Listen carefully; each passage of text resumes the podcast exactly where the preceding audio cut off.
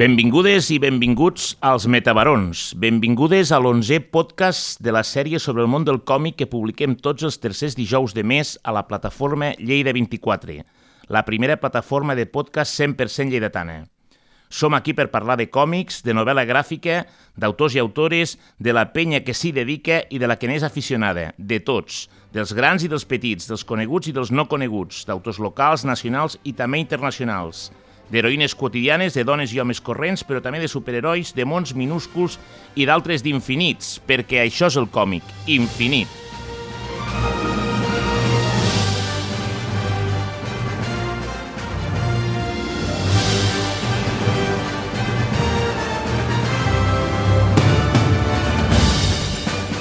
Avui parlarem d'una cosa tan romàntica com una revista de còmics en paper. Una revista que es pot tocar copsar-ne les textures i olorar-ne els matisos. Una revista que supera qualsevol etiquetatge, que obre noves fronteres, que viu al marge somiant col·locar-se al centre. Avui parlarem de noves narratives i d'una publicació que neix el 2021 amb la voluntat de ser un aparador del còmic català, del còmic que es fa a casa nostra en tota la seva diversitat per tal de que els lectors i lectores puguin tastar el que aquest fantàstic univers els hi pot oferir per a tots els gustos. Avui parlarem de nous autors i autores, avui parlarem de Fort de Cals.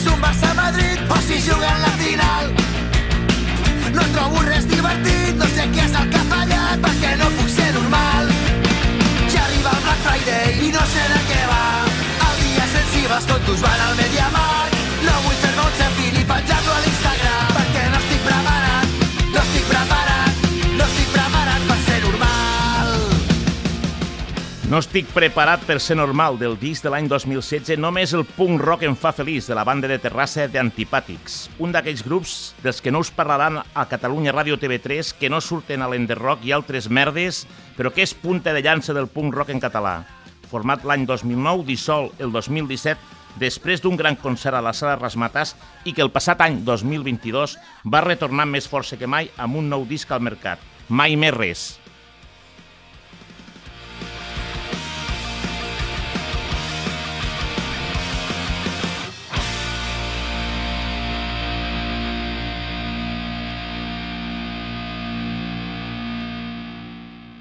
I per parlar de Fort de Cals, avui tenim el seu coordinador i editor en connexió telefònica per primera vegada en aquest podcast, Marc Charles. Benvingut, Marc.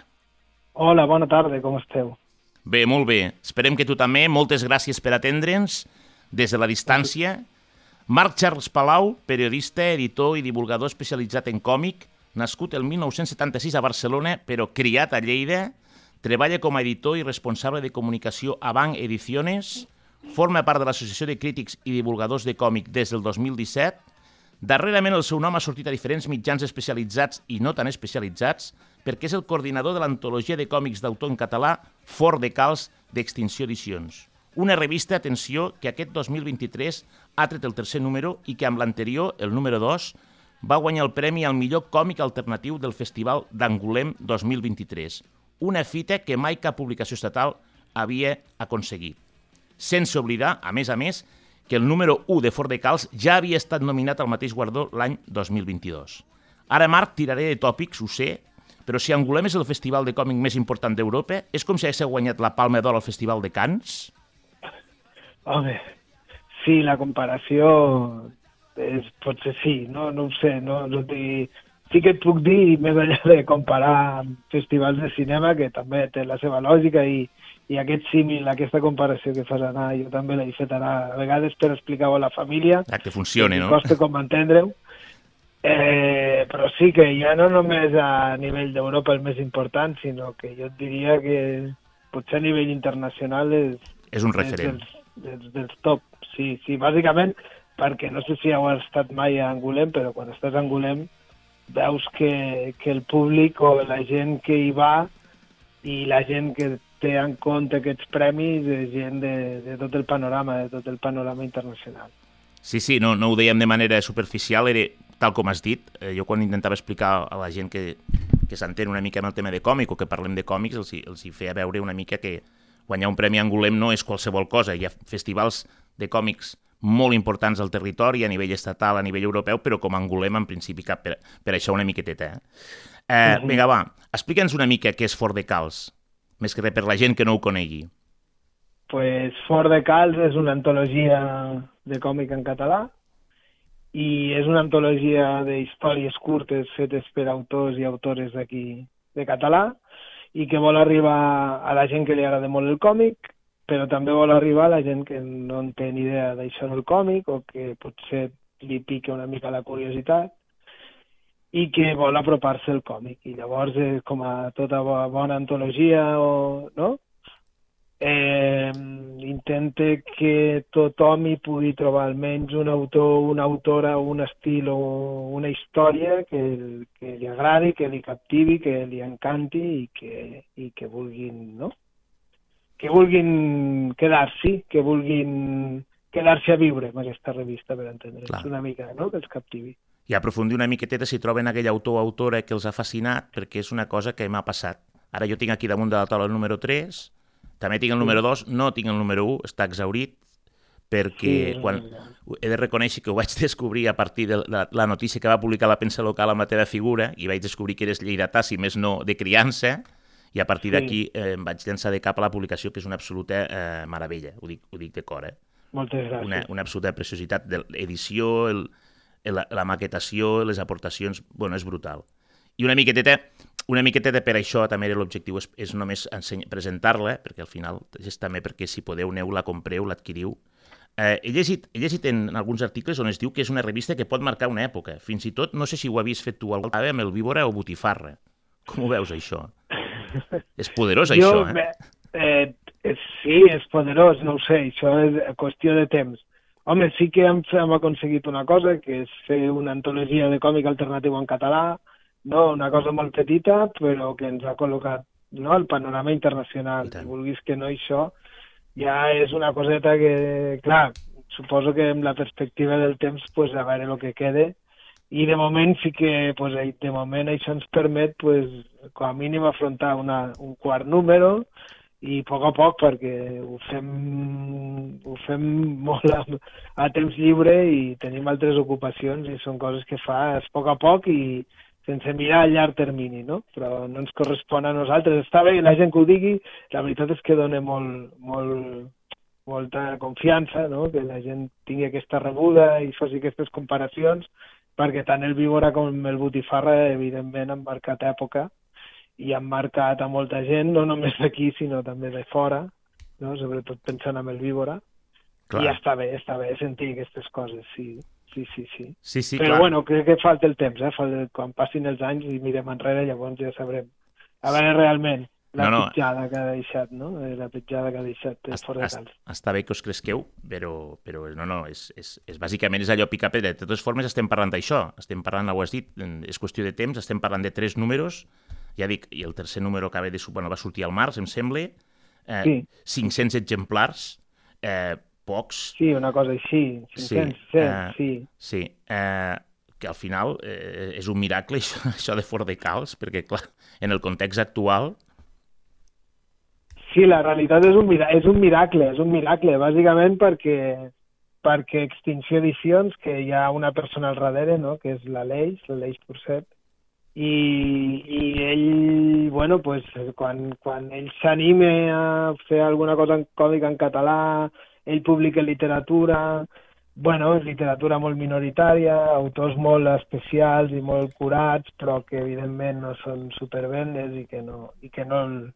vull dir que no el faran ric, no? Ja, evidentment, que és, és algo totalment vocacional i, i amb voluntat d'això, no? no? De, de, de l'amor per l'art, però realment portat a l'extrem, no?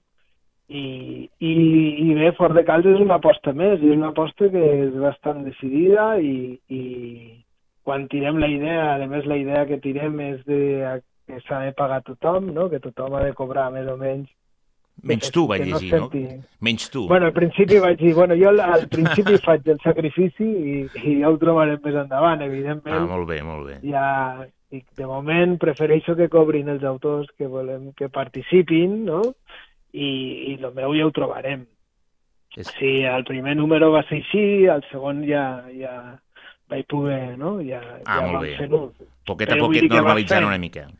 Exacte, exacte, però que sí que, no?, que la, la, sobretot teníem molt clar tant la Leix com jo que, que havien de cobrar els professionals involucrats, no? Els, els autors i les autores havien de cobrar i, i, el, i el disseny i la maquetació que va a càrrec del Sergi Puyol, de, que també és un, un autor i un editor, no? una de les potes de Papa Còmics, i que també és molt important pues, que aquesta gent, no? igual que els correctors i els traductors, pues, que cobrin, que cobrin per la seva feina. Sí, sí. Perquè, disculpa l'embolic editorial, eh? perquè entenc que tu professionalment et guanyes la vida amb un editorial de còmics, Banc Ediciones. A veure, jo professionalment, ara per ara, i també t'ho he d'admetre, des de fa un parell de mesos eh, guanyo la vida ja no a l'editorial de còmics, que també ho, ho vaig deixar i ara ah. ja estic com col·laborador extern, Ara estic treballant a la institució de les lletres catalanes. Aquesta ah, és la feina que em dóna de menjar. Caram. Però... Pues que sí, tenia el currículum desactualitzat, de... realment. No et preocupis perquè és que també jo la vida va canviant de feina molt ràpid i, ah, no, no. i és això, que d'un mes per l'altre. No, no, ja ho tenies ben apuntat, però que tot just porto dos mesos treballant ah, aquí. Que al final a, vegades estaria bé que les, les passions també ens donguessin de menjar, però a vegades és complicat compaginar una cosa amb bueno, l'altra. Bueno, diguéssim que s'ha creuat l'altre per allí, i pues, agafem això i l'altre pues, mantens, no? Si et deixen les hores de la, de la nit i els caps de setmana pues, hi pots dedicar a l'altre, pues, ho pots anar fent. Perfecte. I això és, això és el que fem. Sí, sí. Però sí, durant, durant quan me va entrar no? de l'any passat, aquest tercer número i el segon, els he fet mentre treballava en una altra editorial de còmics, que és Bank, Bank Ediciones, que és l'editorial de, de Mamut Còmics, que són els còmics Com... aquests del Super Patata. Exacte, i, còmics més dirigits al públic infantil. Uh mhm. -huh. Molt bé. Que també publiquem adults, però... Sí, sí, sí, ho he vist, ho he vist, sí, sí. Eh, uh -huh. Escolta, hi ha una cosa curiosa. Dius que Fort de Cals reivindica la historieta davant la proliferació de la novel·la gràfica. Que, el veus com dues maneres diferents d'entendre el còmic? No, tot és còmic, però sí que abans, històricament, no? pues quan hi havia les revistes, un autor, o sobretot aquest, amb el tema de la novel·la gràfica i, i les beques de creació i els projectes aquests, no? de, de, de, si tu vas a presentar-te un projecte de còmic amb una editorial, abans tenies les revistes que podies, podies anar-te foguejant o anar aprenent l'ofici, no? o familiaritzant-te amb les eines de la narrativa, amb històries curtes, no? I això avui en dia pues, no hi és, i moltes vegades pues, un autor novell o una autora que comença pues, se troba a vegades que ha de publicar històries de 80, de 90 o de 100 pàgines, no? que són moltes pàgines, sembla que no, però són moltes. És una, és una feinada ingent, absolutament, imagina't si comences. Clar, clar llavors, clar. no sé, a mi també a, a nivell de literatura, no? tant a mi com, al, com a la Lei ens agrada molt el, el relat curt, el conte, no? I, i el relat curt, de, de històries curtes i, i el còmic, el món del còmic a mi també m'agrada molt. Eh? La història curta, la història de, de, de, entre una, de una, vuit pàgines, deu, sí. 12 segons, no? Però aquest relat curt, que pot ser molt potent, no? Clar, aquella I tradició que... de molts que venien del TVO i, totes les, i després totes les altres revistes de còmic per adults, que al final la majoria eren això, exactament, sí, sí. Exactament, exactament. Eren I llavors curtes. també volíem que fossin històries autoconclusives, que n'hi hagués un continuarà, saps? Que, no, que també això també hi ha hagut històricament, però com que sabíem que era una antologia i no sabíem la, si funcionaria, si no funcionaria, si tiraria endavant, si no tiraria endavant, van dir pues, que siguin històries autoconclusives, que la gent, no? Que, no s'hagi de comprar tots els números o pugui entrar qualsevol, en qualsevol entrega de Fort de Calç Sí, i sí. entendre-la per si sola. Exacte, és una, és una de les coses més fantàstiques de, de la revista o de la publicació. Sí, sí, és, diguéssim, té, té un corpus, et permet, et permet visualitzar els, els autors que hi ha en aquell número sense ja haver tingut que veure, tot i que recomano a tothom que pugui que, que pilli tots els números que trobi. Eh, la, Mm. la, això, amb una línia editorial molt lligada al surrealisme i l'humor negre, no?, en, en principi. Sí, No sé si sempre Sí. voleu que sigui així.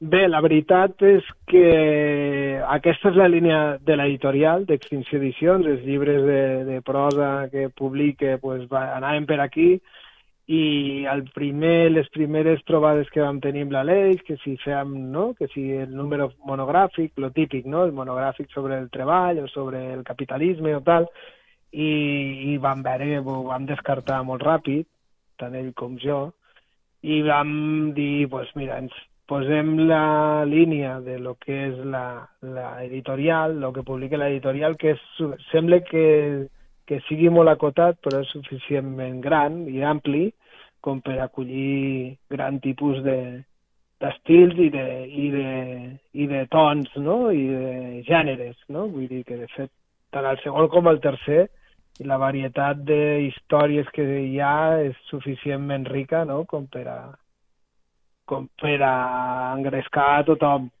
Sí. més o menys, eh? Sí, sí, és un ventall poderós, també, sí, sí. Mhm. El, el que Mhm. veig és el que hi ha autors, diguéssim, que la gent coneix, sí, la- potser la paraula consagrat no seria, però autors coneguts i autors molt joves, desconeguts o que comencen, no ho sé, eh, perquè molts no els conec, conec, conec uns quants. Això és una Mhm. dificultat, és a dir, situar aquell autor, diguem, novell, dis-li com vulguis, amb aquell nom ja més consolidat dins el panorama del còmic independent i que la cosa funcioni? Aquesta és la part més entretinguda, que és la part més amable que, que em toca a mi, diguéssim, que al mateix temps implica molt de, de buscar sempre contínuament nous autors i noves veus, però bueno, avui en dia amb, amb el món, amb internet, amb les xarxes socials i la gent més o menys d'Instagram que va pujant, no? I per xarxes, per, comparteixen el seu treball i llavors més o menys sempre pots anar trobant aquelles veus. I aquelles veus noves i, de, i per estil, si coneixes prou, pues, creus que, ah, mira, aquest estil pot casar bé, aquest autor pot casar bé amb aquest altre autor, no? que és la tria i selecció d'autors que entren a cada número és de les coses més entretingudes i alhora de les més laborioses, saps? De, Clar. de, de fer, no? Saps? Però Has, bueno. has de casar, i al, o sigui, al final hi ha una part també, de, de, fort de calç és una mica, el treball és fer cantera, per dir-ho d'alguna manera, també, buscar... Que, és que em sembla una cosa absolutament sí. fantàstica. Sí, sí, és, és, a mi una de les coses que més me, me preocupen és trobar gent nova, gent que comença, gent que li puguis dir, va, pots publicar la teva primera història És brutal, a. Fort de Calç i, i confiar en que tindrà tanta qualitat com una història del Pep Local o una història de, no? del Mar Torices o una història de qui sigui que estigui a la vora i confiar, donar-los la confiança i els ànims no? perquè publiquin allà. Sí, Sí, sí, és- és... de les parts més bèsties. Sí. Més bèsties i, i, i, i, francament, de les, sí, sí, de les més boniques. Escolta, Mhm. eh, anem al, a lo que dèiem, al Festival de Cants. Ai, no, és broma. anem al Festival d'Angolem. Parla'ns una mica de l'experiència de Fort de Calç al Festival d'Angolem. Bé, la, la veritat és que, bueno, com tu abans has dit no? quan introduïes el, el programa, doncs ja amb el primer número, quan estàvem treballant, bueno, ja eh, Angolem sempre és un festival que jo sempre l'he tingut no? l'ull posat una mica Clar. i, i que, bueno, que, que sempre l'has tingut allí present i que, bueno, coincidint, ha coincidit la publicació de Fort de Cas amb treballar amb, amb l'editorial en Banc, no? I, amb, i Banc és una editorial que té una peculiaritat, que és que publiquem els còmics aquí a Espanya i a França, saps? Publiquem els Ah, no ho sabia. Els dos territoris, sí. Els traduïu, al, traduïu al francès? Diguéssim que som, a l'editorial érem dos francesos i dos francesos, dos argentins i jo, Vaig quedar amb els I argentins llavors- i tu, no, no els vaig veure els francesos, perdó. Doncs sí, els francesos, l'Esteve i la Lea, i Val. llavors eh, publiquem els llibres. Ah, els llibres s'editen amb, amb dos idiomes i els infantils en tres, en quatre o en cinc, no? Que són el, eh, bueno, en francès i castellà els adults, no? i després els, i algun adult també en català, per exemple ara ha de sortir el llibre de les bèsties del Pep Brocal, amb, amb català, castellà i francès, però d'altres pues, amb, amb, amb castellà i francès. Llavors, això implica que cada any tenim taula o tenim estant a Angolem. Ah, I ha coincidit pues, la, la, publica, la nominació del primer Fort de Calç amb, amb el fet d'estar allí treballant en banc i, i, i, bueno, i aquest any no, també treballava en banc a principis d'any i també estàvem allí i va coincidir això, però com a Fort de Calç, jo quan vaig veure el, quan vaig veure la revista no, i el cos, l'entitat que tenia, li vaig dir a l'Aleix, li vaig dir, bueno, l'Aleix, vale, fem una cosa, jo no cobro, però fes-me una, fem un, jo crec que l'hem d'enviar Angulem, Angulem. Perquè, per aquesta categoria perquè crec que, que ens ha quedat una revista prou, no? una antologia, una publicació prou maca i que crec que pot tenir, no? pot tenir possibilitats de, de sortir nominada, ja no de guanyar, però sí de sortir nominada. I efectivament així va anar. No és una cosa fàcil, has d'enviar vuit exemplars a França... Vuit, vuit exemplars has d'enviar? Sí, sí, sí. Vos participes d'enviar vuit exemplars a França eh, per a cada membre del jurat, perquè cada categoria té un jurat diferent i Hosti. llavors perquè els, els membres del jurat valorin i tal. I bueno, pues, la sorpresa va ser que vam entrar a la selecció i pels inputs que vaig tenir l'any passat estant allà dalt parlant amb els membres del jurat com que hi havia molt bona que l'havien rebut amb molt bons ulls, no? que els havia sorprès molt, la Clar, qualitat... Perquè si el número 1 ja, diguéssim, està entre allò eh, com a nominat, el número 1, és que ja dius, és que realment comences amb un nivell, no? allò, un punt de partida potent, perquè si no, dius... Sí, sí, sí, la veritat és que sí. Va estar prou bé, va anar prou bé i, i molt contents, vam sortir molt contents d'aquella nominació, de, ja, amb el feedback superpositiu, i superengrescats a fer el segon, no? Clar. I sí que el primer va tindre una molt, amb una primera molt bona acollida no? aquí a Catalunya, perquè també quan va aparèixer, que crec que va ser el 2021, no? cap a l'estiu del 2021, que va aparèixer el primer número, sí que, no, que encara no hi havia, potser encara no hi havia finestres, no? crec que Finestres va començar a publicar l'any passat, i que va tindre com molt bona acollida no? l'antologia i va funcionar molt bé el primer número quan va sortir el segon, diguéssim que com que el tema de la novetat igual ja no hi era, no? el tema de tal, va quedar més, potser no, no va sortir tan disparat a nivell de, de vendes, tot i que la qualitat hi era, no? i estàvem molt Tant. contents amb l'antologia, no? Bueno, jo Però bueno, vam seguir insistint i vaig dir, mira, l'input que vaig tindre ens van animar a seguir insistint i li vaig dir a l'Aleix, tornem a enviar vuit exemplars els membres del jurat i vam tornar a sortir nominats, no? Però aquesta vegada ja anàvem tots dos, no? Com tranquils, no? Ja, bueno, ja estem nominats, doncs, bueno, dic, jo crec que pel proper ja igual potser sí que tenim possibilitats perquè ja estàvem treballant amb aquest tercer que ha sortit aquesta primavera i teníem bastant clar que, que amb el segon no ens el donarien tampoc, no? Que, bueno, pues tornem pues mira, a no? ja ens donem contents.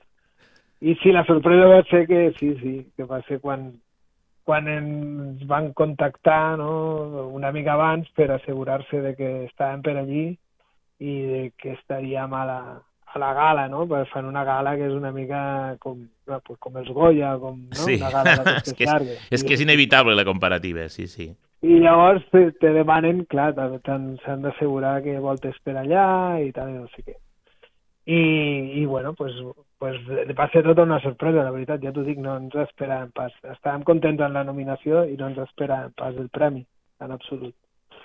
I bé, la veritat és que és una alegria. I llavors sí que arran del premi, diguéssim que llavors ja les vendes d'aquest segon i, i tal ja es van disparar clar. i diguéssim que ha volat eh, ràpidament clar, clar. ha volat de llibreries tot l'estoc que, que hagués quedat pues, bueno, igual suposo que si la gent busca encara per alguna llibreria en pot trobar, no? si busca per tots els teus llibres o alguna cosa... El, el, dos, el, dos i el, el dos se troba, evidentment. L'1... Sí, encara espereu de poder trobar. Sí, L'1 sí, crec que és molt difícil. L'1 és molt difícil. Ho sé perquè tinc el 2 i el 3 i he estat buscant l'1 i és complicat, però bueno, ja he de, he de buscar algú, a veure si trobo algú que allò que sé, que en tingui dos i se'n vulgui treure un.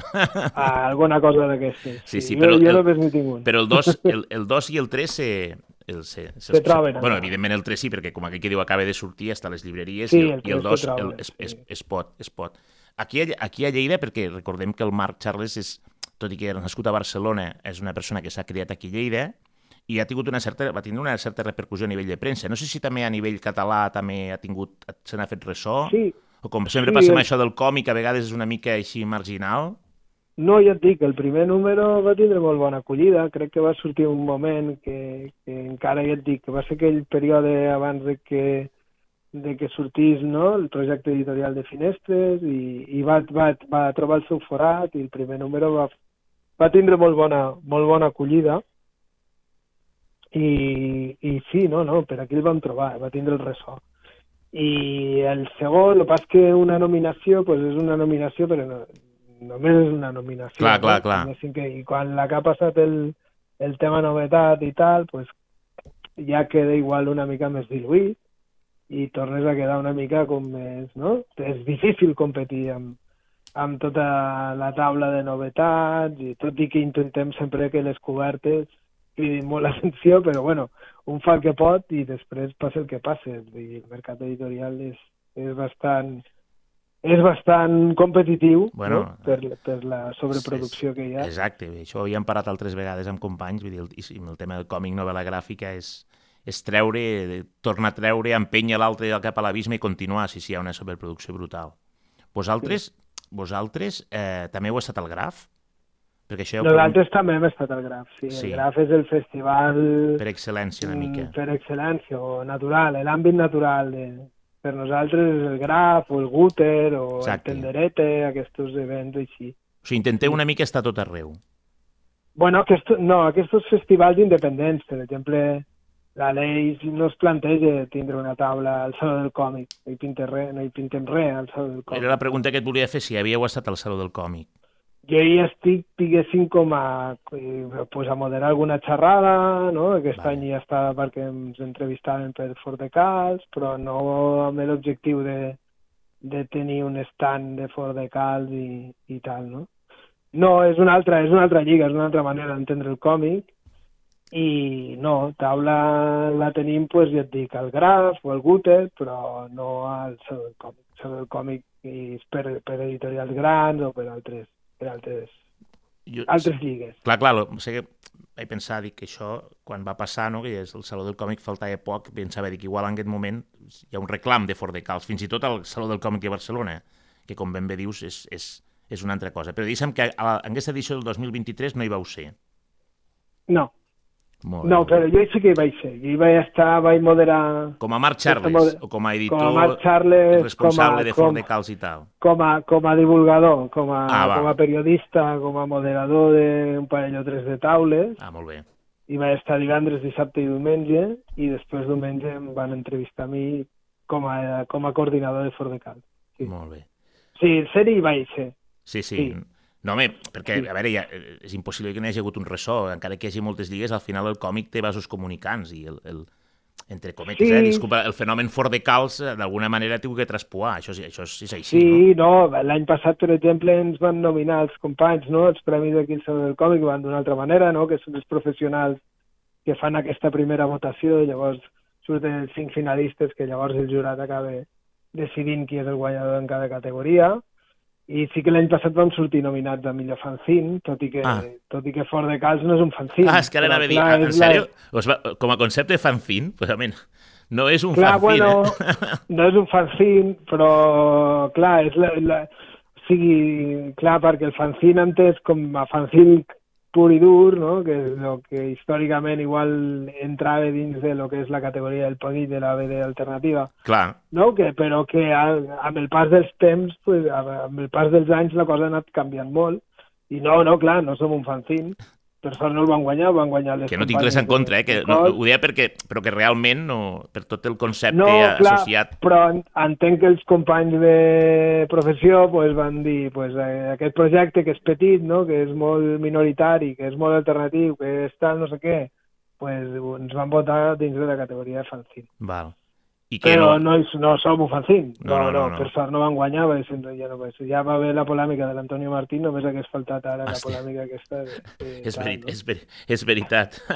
és allò sobre el fanzine, sí o no? Sí, sí.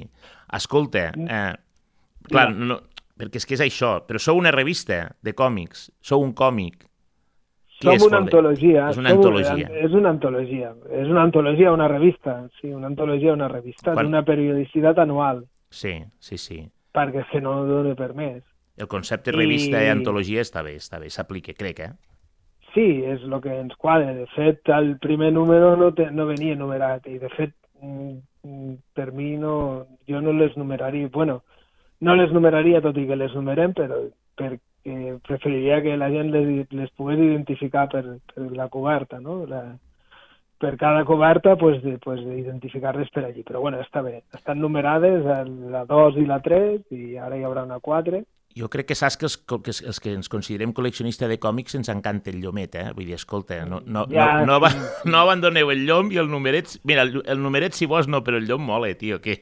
Sí, no, el llom, el llom sí. Ho tenien clar que volien Ah. Que fos el llom, que tingués aquest format que té, que es pogués doblegar, no? Sí, sí, és Que brutal. la puguis doblegar una mica, que la puguis agafar, que la puguis obrir pel mig, te llegeixis una història, el tornes a deixar, després te l'obres, te l'obres pel final, te llegeixes una altra història, el tornes a deixar... No, és aquesta... És, està fet amb aquesta voluntat Sí, de sí. que no te la, no te la llegeixis d'una tirada, sinó que sigui una cosa que la tinguis allà, l'agafes un dia, no? com un llibre de poesia o com una revista literària, te l'agafes un dia, qual. te, te, no? te fas un glob, la tornes a deixar, un altre dia l'agafes, No. revises, Crec que, no, deixes... crec que no ho podries definir millor, Marc. Crec que no podies. A més, ara, bueno, ja dic, convido a la gent que, que, que la busqui, que la compri, que la toqui. A més, és, el format és amb una història al davant i una història al darrere. Exacte. Eh? En el Sí, cas sí. del número 3 que tinc al davant és absolutament espectacular. Sí, la Eh, història, la coberta és una història, la contra és una altra. Una altra, exacte. Diguéssim que seria una pàgina més del còmic, però en aquest, en aquest format que han dit tant de, de, de consulta, d'observació, de tocar, d'olorar, de sentir. Ja Sí. una grandíssima publicació. Sí. Escolta, per, per anar acabant, Dis-me. eh, la gran pregunta. Vinga, va, com veus això de l'ecosistema del còmic en català actualment? Creus que hi ha, un, Bueno. creus que hi ha un boom? Perquè és una cosa que, que havia sentit. Sento sovint. Bueno, a vegades a mi quan m'ho pregunten el que, el que sé estrany és que no hi hagués, que no es publiqués còmic en català. Saps? Nosaltres quan, quan va vindre la idea jo tenia claríssim que es podia fer tranquil·lament en català, que podia funcionar i que podia funcionar més enllà de, de Catalunya, saps? Que vull dir que la gent, si gràficament la cosa funcionava, tu podia comprar un francès, tu podia Clar. comprar un anglès, tu podia comprar un madrileño, tu podia comprar un basc, no? que no tenia res a veure. L'idioma, bàsicament, perquè, perquè jo mateix, quan estic fora o viatjo fora i vaig a un altre país no? i entres en una llibreria i vas a l'apartat de, de còmics, no? Còmic. el, si el còmic gràficament t'interpel·la, no? te crida, l'idioma ja no és una barrera avui en dia. Totalment. Pots, tens el traductor, tens, el, no? tens moltes eines i tens, si amb força voluntat, si és una llengua romànica, doncs la Pots arribar. La pots llegir, saps? I si controles l'anglès, doncs ho pots llegir. I hi ha moltes coses, no?, d'aquestes. I, I per aquí, doncs ho tenia claríssim. I, i així, eh? Així, així ha estat, no? El primer número el van vendre aquí a Catalunya o als territoris, no?, que, catalans, no?, dels països catalans, a Balears, a València, a Catalunya, però també ens en van comprar des de Madrid, ens en van comprar des del País Basc, a França, quan hi va exportar Angoulême, pues, va volar, no? La que la gent veia que estava nominada, pues, la comprava, Clar. i, no? i és així, no? I, i, i res, i, i llavors, clar, dir, el català, el català, quan va haver la crisi, quan va haver aquesta proliferació d'editorials petites que van començar a publicar terror, van començar a publicar ciència-ficció, van començar a publicar literatura fantàstica, clar, el que faltava... Bueno, ja hi havia, no? Hi havia Males Herbes, hi havia Símbol, hi havia Tigre de Paper, que Exacte. havien començat a fer provatures, bueno, provatures, que no havien deixat de publicar còmic en català, que havien anat traient títols, i la cosa està, eh, bueno, està ebonada, perquè després ha sortit un projecte com Finestres, ara està com a negra, no? Hi ha la, hi ha la gent d'aquí de Lleida, de Pagès, sí, amb sí. la col·lecció de doble, doble tinta, tinta, que estan fent una feina esplèndida. Brutal, no? també, sí, sí. I, i bueno, pues això, eh, sí, és aquí. El que passa que estem parlant del sector editorial, però a nivell creatiu i la precarietat hi és, i fa falta una aposta ferma a nivell de, de beques a la creació, beques, no? Clar. Beques a la creació, ajuts al, al creador, que és algo que quan tu vas a França veus claríssim, que a França la cosa funciona, funciona molt bé, però pràcticament el 100% dels llibres van amb el segell del Centre Nacional del Llibre, Clar. i el que no té un ajut per l'edició té un ajut per la creació, i hi ha beques a la creació, hi ha residències d'autors, hi ha tot un ecosistema vinculat al món creatiu de l'art que fa que la cosa funcioni. Clar, clar, aquí... I mira, sense anar més lluny, la setmana passada van sortir va sortir l'enquesta del Centre Nacional del Llibre, que fan una enquesta cada sis mesos, i bueno, pues un 48% de la població, el 80% de la població llegeix a França i un 48% de la població llegeix còmic. Clar. I és el segon, o sigui, per darrere de lo que són els llibres de d'ajuda pràctica i manuals i coses, just per sota estan empatats el, està empatada la novel·la històrica i el còmic. Són els dos gèneres que llegeix més. Clar, clar, perquè... A qualsevol franja d'edat. Sí, sí, ens, ens no ho dic perquè és veritat que últimament hi ha una sèrie de sectors i se'n parla molt, el boom del còmic en català, però després veus productes de qualitat que subsisteixen com poden, que sí. no hi ha, diguéssim, un, un recolzament econòmic, que és complicat que els autors i autores puguin continuar amb el seu treball perquè tampoc troben a nivell... Clar, la gran cosa seria... Creus que hauria d'haver una major implicació de les institucions en la producció i difusió del còmic en català, doncs? Crec que hauria d'haver una aposta ferma per part de, de cultura, que no dic que no hi és, eh? vull dir, des de fa uns anys és la pròpia les pròpies entitats públiques veuen que algo està passant amb el còmic, no? Pues, exposicions com les que hi ha hagut a Barcelona, no? com les que hi ha a Madrid, com la aquesta del, del CCTV, la del Caixa Fòrum, sí, exacte. la que ara aquí al Museu d'Història de Catalunya, no? de, de dibuixants, d'il·lustradores, no? il·lustríssimes, aquesta que hi ha ara mateix, o Constel·lació Gràfica... Sí, sí, s'està recuperant. De... És que n'hi ha una barbaritat, no?